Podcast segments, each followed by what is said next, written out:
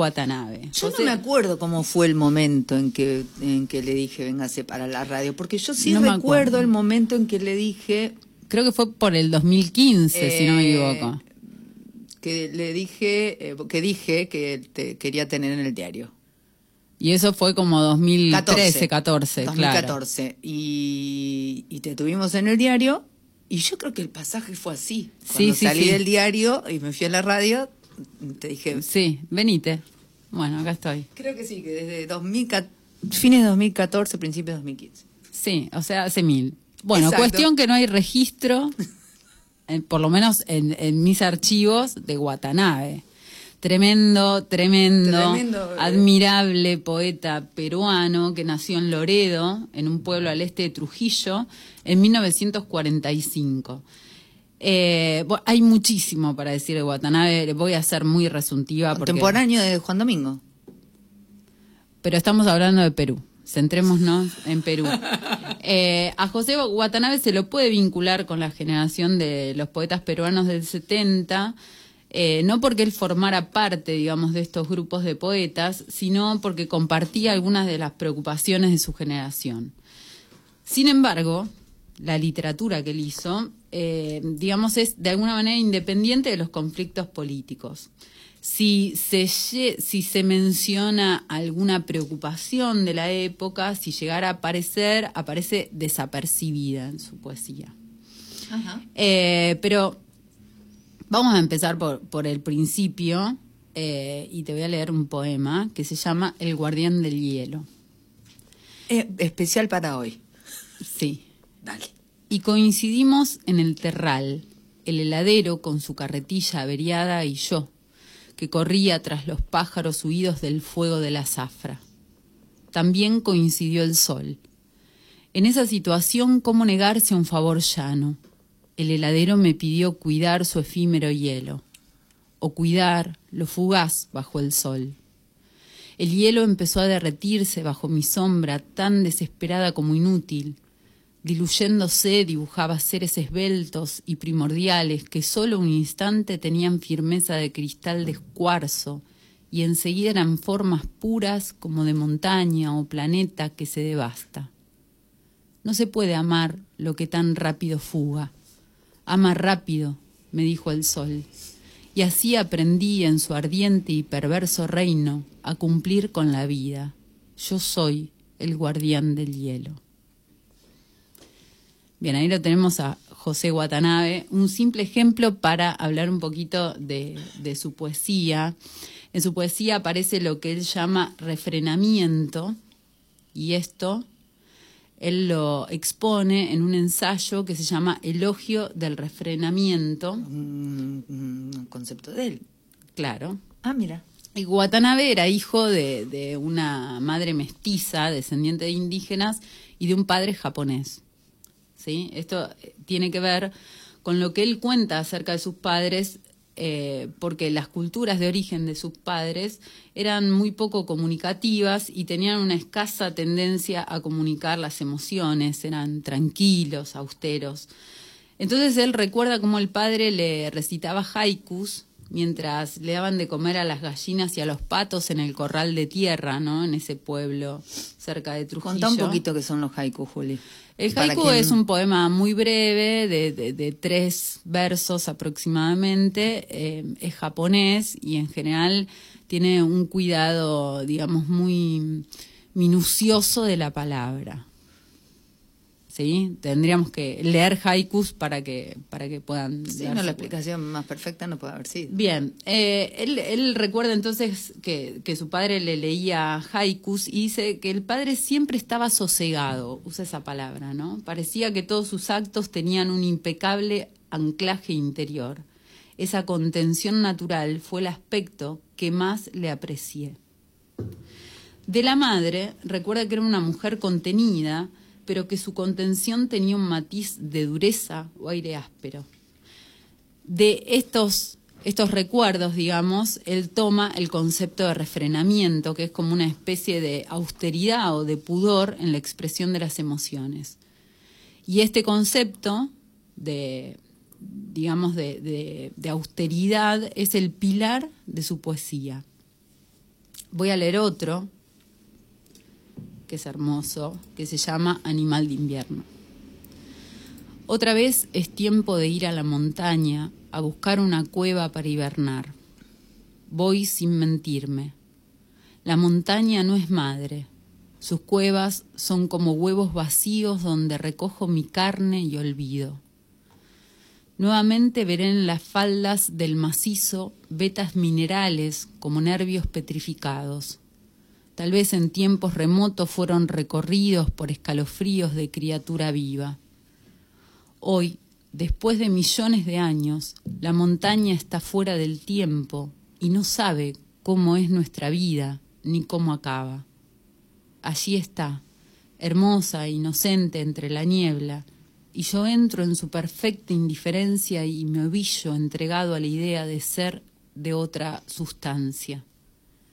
He venido por enésima vez a fingir mi resurrección. En este mundo pétreo nadie se alegrará con mi despertar.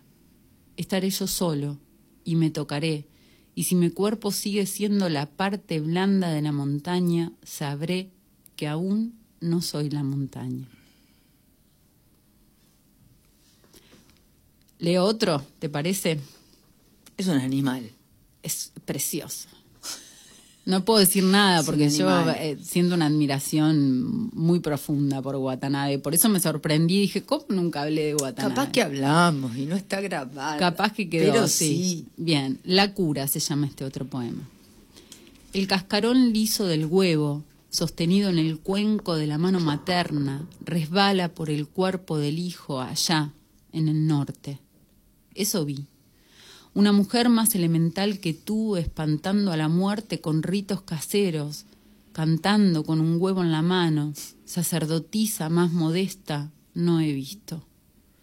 Yo la miraba desgranar sobre su regazo los maíces de la comida mientras el perro callejero se disolvía en el relente del sol, lamiendo el dolor arrojado a la tierra junto con el huevo del milagro. Así era la vida pasaba sin aspavientos, entre gente parca, padre y madre que me preguntaban por mi alivio. El único valor era vivir. Las nubes pasaban por la claraboya y las gallinas alineaban en su vientre sus santas ovas, y mi madre esperaba nuevamente en más fresco huevo con un convencimiento. La vida es física y con ese convencimiento frotaba el huevo contra mi cuerpo y así podía vencer. En ese mundo quieto y seguro fui curado para siempre. En mí se harán todos los milagros. Eso vi. ¿Qué no habré visto? Eso vi. ¿Qué no habré visto? Bien, fíjate que en, un, en un momento en este poema habla de, de, los aspavientos, ¿no? Ah. Eh, dice, estoy tratando de, de, encontrarlo nuevamente, la vida pasaba sin aspavientos. Eh, Claudia Massín, cuando analiza a Watanabe, dice, Watanabe escribe que la naturaleza no hace aspavientos, que cuando somos aspaventosos en la vida y en la escritura, estamos haciendo comentarios agregados e innecesarios a nuestros actos una forma de insinceridad, agregaría yo, basada en la exageración, la dramatización o el énfasis de aquello que, debido justamente a su extraordinaria intensidad, no necesita acentuación. Leyendo a Watanabe es posible entender que el nivel de desborde, de desmesura de un poema, atenta directamente contra su posibilidad de conmover, o en otras palabras, contra su intensidad esa cualidad indefinible que sin embargo podemos reconocer fácilmente al leer un texto. Relacionada con una suerte de fuerza austera, es decir, con una fuerza que no se regodea en sí misma, cuyo poder está en la posibilidad de detenerse, de no ir más allá, de contener el estallido, la intensidad a su vez tiene que ver, creo, con evitar la dispersión, con condensar a partir sobre todo de imágenes e ideas precisas y filosas, las muchas tensiones que atraviesan un poema. esto de contener, ¿no? De, de refrenar, de no dramatizar, de no exagerar. Es muy difícil cuando uno escribe, ¿no? No, no llenar de actos innecesarios la pura observación.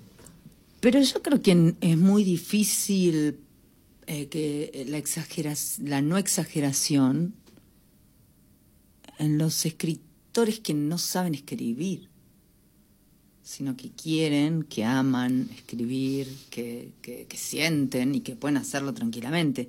Pero los que saben, naturalmente los que saben... Tienden a, la humildad, ¿no? A, la austeridad, al, sosiego. Porque cuando te escuchaba leerla, y, explicar lo que ella explicaba de otro, pensaba, bueno, lo hablamos, creo que lo hablamos y lo hablamos fuera siempre de, la radio, vos no sos muy amiga de, de, desarmar mucho los textos. Eh, pero si hay tantos escritores en el mundo que escriben bien y hablan todos de lo mismo, nada más que con su forma. Yo no sé si hay una manera de escribir bien, ¿se entiende lo que digo? ¿Cómo puede ser que esta cosa de la crítica literaria diga aquello que está bien o aquello que está mal? Y no, claro, está el juzgamiento. Vos sabés que esta es una conversación que justamente tuve ayer con alguien a quien yo quiero mucho, ¿no? Los seres humanos en general... en general, los seres humanos tendemos, por lo menos en, el momento histórico en el que yo vivo, ¿no? Tendemos a, juzgar, ¿no? A criticar, a poner el ojo en la falta, en el error.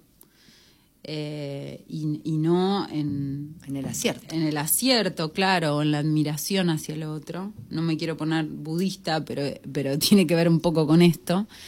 Y la crítica, Voy a ser buena, pero no la mucho. La crítica literaria a veces es eh, pienso, em, es mal vista en, en, un, en, un, sentido que por ahí ya se ha superado, ¿no? La crítica literaria no juzga al, al, escritor, lo que hace es desentrañar la escritura, ¿no? Tratar de buscar las causas y las justificaciones, pero no yo no creo que esté del lado esto es bueno, esto es malo, ¿no? Eh, después estamos en el orden de los gustos, a mí hay, hay cosas que no me gustan, ¿no? Y que no voy a traer nunca a la columna, y cosas que sí me gustan, o por lo menos me interpelan, y sí voy a traer a la columna, ¿no? Que es un poco como traer a una biblioteca, ¿no? Que ponemos en la biblioteca y que Totalmente. Totalmente. Y, y, y, Ahora, ¿qué está bien escrito y qué está mal escrito? Es muy difícil juzgar eso, pero sí es, es, es, es fácil entender cuando un texto te conmueve y cuando no. Entonces, cuando nosotros, eh, o por lo menos pienso yo, cuáles son los textos que me conmueven, no aquellos que, que hacen, porque yo también lo hago cuando escribo, ¿eh? me regodeo en el lenguaje, me regodeo en el dramatismo, ¿no? Y es muy difícil limpiar eso para dejar que el poema diga, sin ostentaciones, ¿no? Esa observación, esa singularidad claro, que por ahí uno tiene cuando escribe. Quiero decirte una cosa acá, déjame un, un, eh, estábamos hablando de literatura y ella no, no pronunciaba las palabras. Em, como buena profesora de letras que sos, es maravilloso que puedas escribir, porque en general la regla es que eh, toda persona que maneja el lenguaje como lo manejas vos, es muy difícil que escriba, porque se está permanentemente ajusticiando. Bueno, eso malentendida, ¿no? la eh, crítica, ajusticiando. Exacto, ajusticiando, pero en el, en el, sentido de esto de decir, me regodeo, me, me, me, me ahí en la, en la cosa. Es muy difícil escribir porque porque leíste, eh, cuando tenías 19 años, leíste Dante, leíste Shakespeare, leíste... Exacto, y porque te, exacto, y porque tenés más de 15 palabras. ¿Se entiende lo que digo? Tenés más de 15 palabras para escribir. Entonces, si ese lenguaje no es depurado, podemos estar en el laberinto Claro, hay, hay, vos sabés que esto eh, yo también lo, lo hablo con otra gente, ¿no? Hay, hay, que, hay que matar un poco la intelectualización, ¿no? Lo digo en el buen sentido, porque tampoco puedo negar algo que tiene que ver con mi propia formación, pero en, un punto, cuando estudiamos letras, nos forman muy bien como lectores, ¿no? Podemos leer, podemos leer, podemos leer cantidad de textos, de cuentos, eh, encontrar cuáles son las estructuras, eh, saber cómo construir un cuento. Eso no quiere decir que el cuento diga algo, ¿no? Entonces yo puedo escribir todos los días un cuento, pero, pero es el acto mismo de la escritura, un poco lo que pasa con la formación que tenés vos, ¿no? Uno, uno puede escribir diariamente sobre cualquier tema, pero eso no quiere decir que el texto se juegue en, otro lugar, ¿no? Que el texto diga otra cosa, que es lo más complejo. Y por ahí formalmente está muy bien. Ahora, hay una parte intelectual que quien quiere escribir, digamos, por lo menos es lo que intento hacer yo, hay que matarla. ¿no?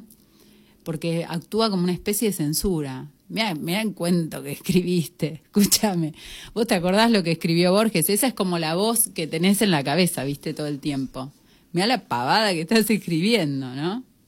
Y se te viene Borges o, no sé, Shakespeare o, o, no sé, el que quieras.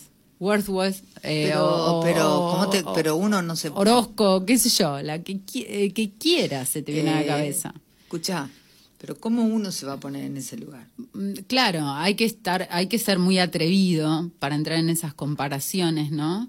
Y siempre la, literatura es la manifestación de las voces de una época, ¿no? Entonces, de, de, esas voces de la época se destaca uno, lo que no quiere decir que los demás deban callar. Pero hay algo del orden de lo intuitivo, del orden de lo singular, del orden de lo lúdico, del orden de, de, cómo amamos, qué amamos del mundo y qué no, ¿no? Que, que se juega en la misma escritura. Eh, contarles que un día la escuché a Juliana en, el, en la Plaza San Martín, estábamos compartiendo no sé qué, cuál de todas las cosas en las que nos encontramos. Por Una convicción, por convicción generalmente con Juli nos encontramos en los mismos lugares y a ella la habían invitado a leer algo, algo propio.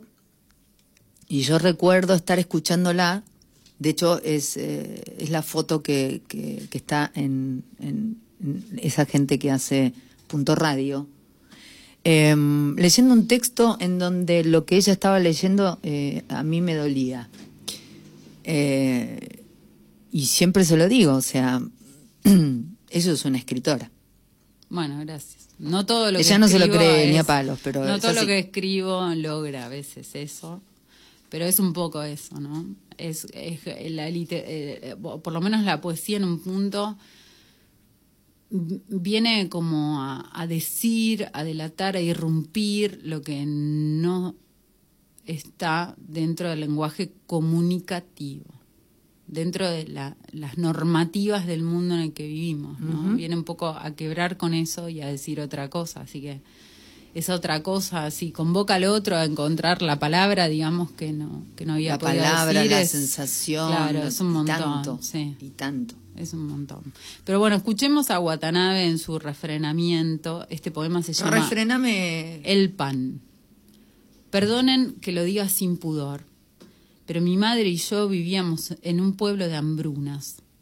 Las carencias nos llenaban a todos a una especie de inocencia, a un vivir en el centro puro de nosotros mismos. Así es cuando ya no queda nada, salvo la postura orgullosa de mi madre que dormía como saciada. Cada cierto tiempo pasaban profetas que repetían monsergas en nombre de un Dios prometedor pero cruel.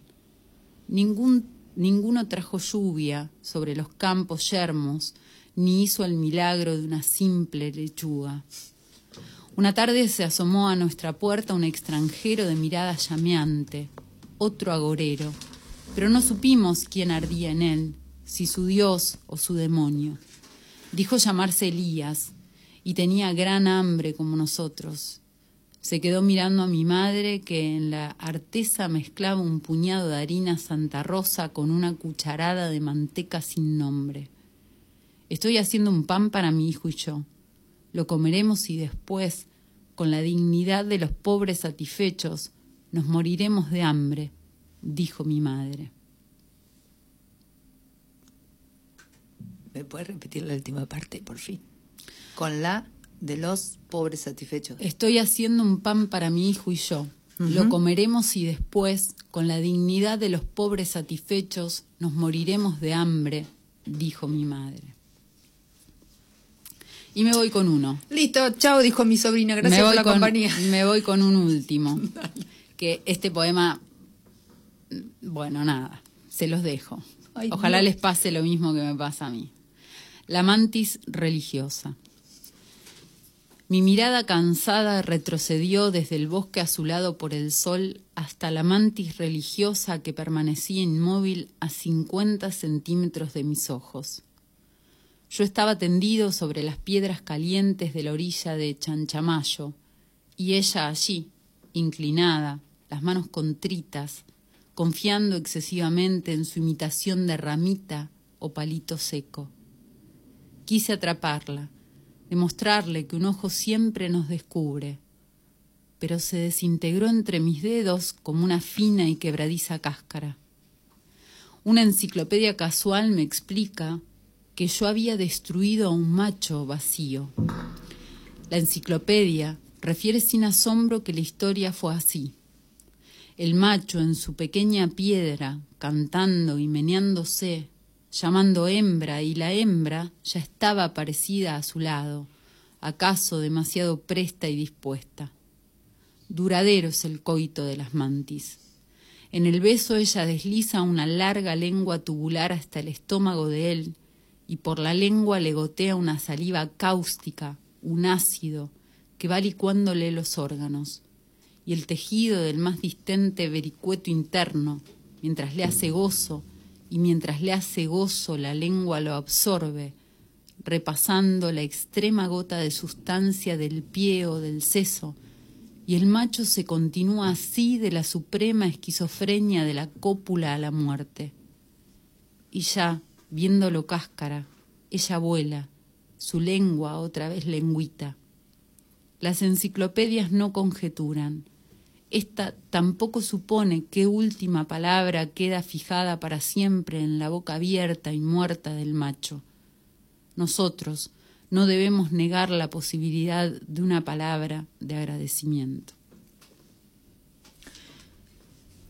Dijo, dijo un montón de cosas, dijo como diciendo, Ivana, no digas nada, que yo después de esto me voy. 42 minutos pasan de las 10 de la mañana, gracias Juli. Gracias a ustedes. Pasó Juli Chacón en kilómetro cero.